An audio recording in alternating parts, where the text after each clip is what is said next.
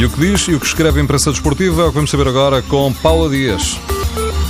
Empurrão com força excessiva foi o que o árbitro Cosme Machado escreveu sobre o comportamento de Naldo, jogador do Sporting, em relação a Lito Vidigal, treinador do Aroca. O Record diz que este empurrão com força excessiva é conduta antidesportiva e não uma agressão e por isso o jogador do Sporting, adianta o jornal, escapa com um jogo de suspensão. Acrescenta também um, nesta uh, notícia um, o jornal escrevendo sobre o relatório de Cosme Machado. Gonçalo Guedes está reservado para o Chelsea, anuncia o jornal o jogo. Os ingleses querem levar o jogador do Benfica no verão e desde há cinco jogos que o olheiro do Chelsea, na Península Ibérica, toma notas sobre Gonçalo Guedes. Nos jornais está também o desabafo de Layun, uma piscadela de olho aos responsáveis do Futebol do Porto. Escreve o jogo. O mexicano, que está ligado ao Watford, gostava de ficar por cá.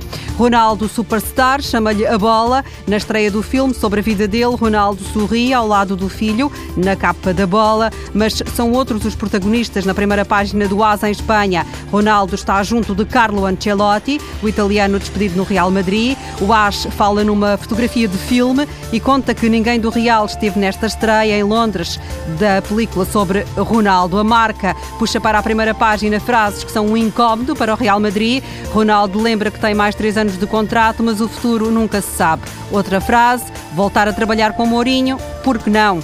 Não é um filme e a figura principal também não é Ronaldo. Chama-se Jorginho, é jogador do Moura e fez cinco golos num jogo com o Lusitano de Vila Real de Santo António, da Série H do Campeonato de Portugal. O mérito não é dele, diz Jorginho ao Record e ao jogo, mas da equipa que esteve num dia muito bom.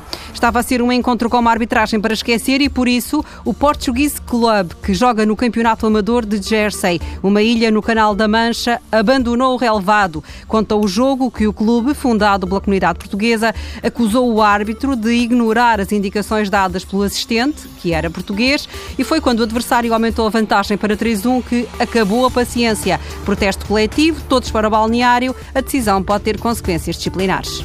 Paulo Dias com a revista de imprensa de Desporto.